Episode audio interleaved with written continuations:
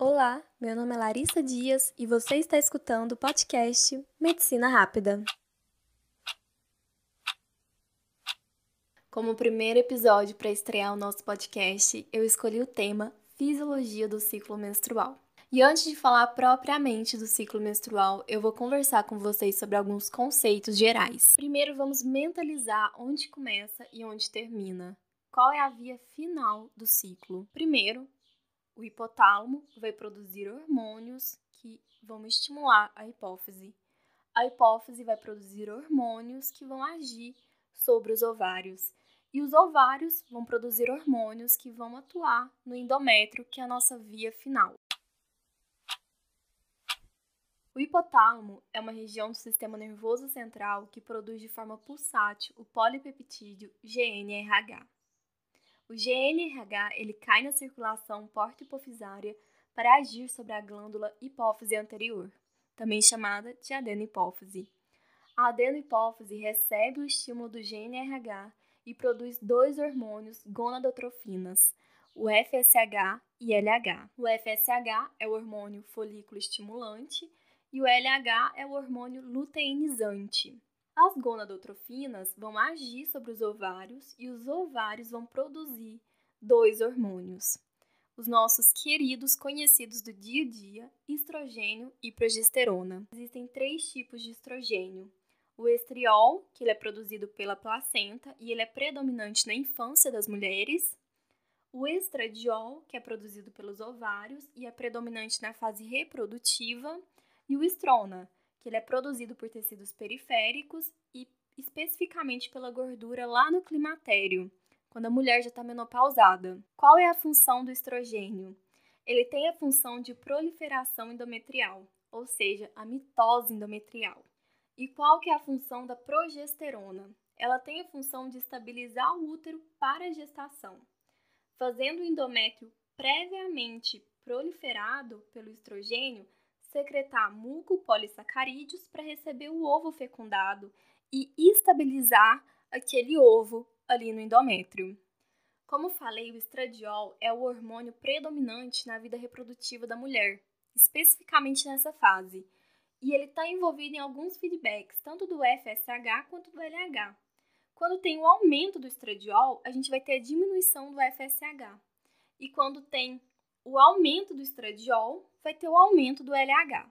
Então, ele tem um feedback negativo sobre o FSH e um feedback positivo sobre o LH. Agora, vamos falar do ciclo menstrual, das fases do ciclo menstrual. O ciclo menstrual fisiológico, que tem em média 28 dias, ele vai ser dividido em duas fases. A primeira é a fase proliferativa e a segunda é a fase secretora. Vamos entender primeiro a fase proliferativa, que começa no primeiro dia da menstruação. Nessa fase, o endométrio sofre a ação do estrogênio e prolifera. O FSH está em nível alto, sendo sua atuação estimulando os folículos ovarianos. Esse hormônio recruta em média de 8 a 10 folículos ovarianos que irão crescer e se desenvolver. À medida que os folículos crescem, produzem mais estradiol, que é o estrogênio ovariano. Como eu falei, o estradiol vai fazer um feedback negativo para o FSH, então a gente vai diminuir a produção do FSH e, em compensação, vai estimular a proliferação do endométrio. No final dessa fase proliferativa, somente um folículo vai ovular, que é o folículo dominante, e só ele vai produzir estradiol. Esse folículo dominante causa o platô de estradiol, que é o pico, e também o declínio, Logo após esse pico de estradiol, há o pico de LH. O pico de LH tira o oócito do folículo por ação de enzimas proteolíticas e, como consequência, promove a ovulação, que é a liberação do corpo lúteo. Agora, indo para a fase secretora. Quando tem a promoção da ovulação, a gente já vai entrar na fase secretora, que acontece a partir do 14º dia e dura exatamente 14 dias, que é o tempo de sobrevida aí do corpo lúteo. Nessa fase, o endométrio vai se estabilizar, continua com a espessura constante por ação da progesterona e vai secretar muito muco polissacarídeo. Então, aquele folículo que se transformou em corpo lúteo, ele vai ter a capacidade endócrina de produzir progesterona e estrogênio. Então, a progesterona aumenta para estabilizar o endométrio, como eu falei, e vai ter a produção do muco polissacarídeo. O corpo lúteo, também que eu já falei, tem a sobrevida de 14 dias e durante esse tempo ele sofre a luteólise, que é a lise celular. Então ele vai diminuindo o seu tamanho. E aí a gente tem como consequência a diminuição da produção de estrogênio e de progesterona. Como no final da fase secretora o estradiol cai, o FSH começa a subir, começando o próximo ciclo com FSH alto. A queda do estradiol que vai garantir essa subida do FSH. Na fase secretora, o estrogênio continua alto, mas a progesterona bloqueia o receptor de estrogênio do endométrio e aí evita que aconteça uma maior proliferação endometrial, né? Aquela proliferação além do necessário. E também vai evitar que o LH suba. A inibina, que também é um hormônio que está envolvido, ele age sinergicamente ao estradiol, inibindo o FSH. E existem dois tipos de inibina. A inibina B, que vai inibir o FSH na fase proliferativa, à medida que os folículos crescem, e a inibina A, que atua sinergicamente ao estradiol no bloqueio do FSH na fase secretora. À medida que vai caindo a inibina A na fase secretora, é uma forma de sinalizar a hipófise que deve produzir também uma FSH.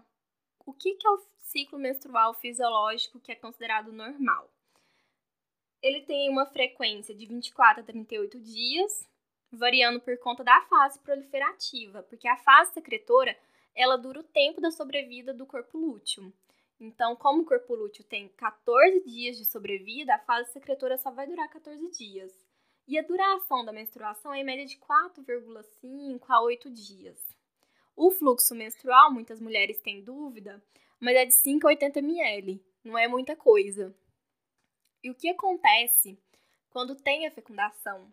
Quando o oócito é encontrado pelo espermatozoide e o embrião começa a se desenvolver. Primeiro, vai surgir uma estrutura chamada trofoblasto. Em sequência, o sincício trofoblasto. Esse, especificamente, vai produzir o beta-HCG. E o HCG é o hormônio que segura o corpo lúteo e o mantém sem se desintegrar e produzindo progesterona para manter a gestação até ali aproximadamente oitava semana. A partir da oitava semana de gestação, a placenta vai assumir essa função endócrina.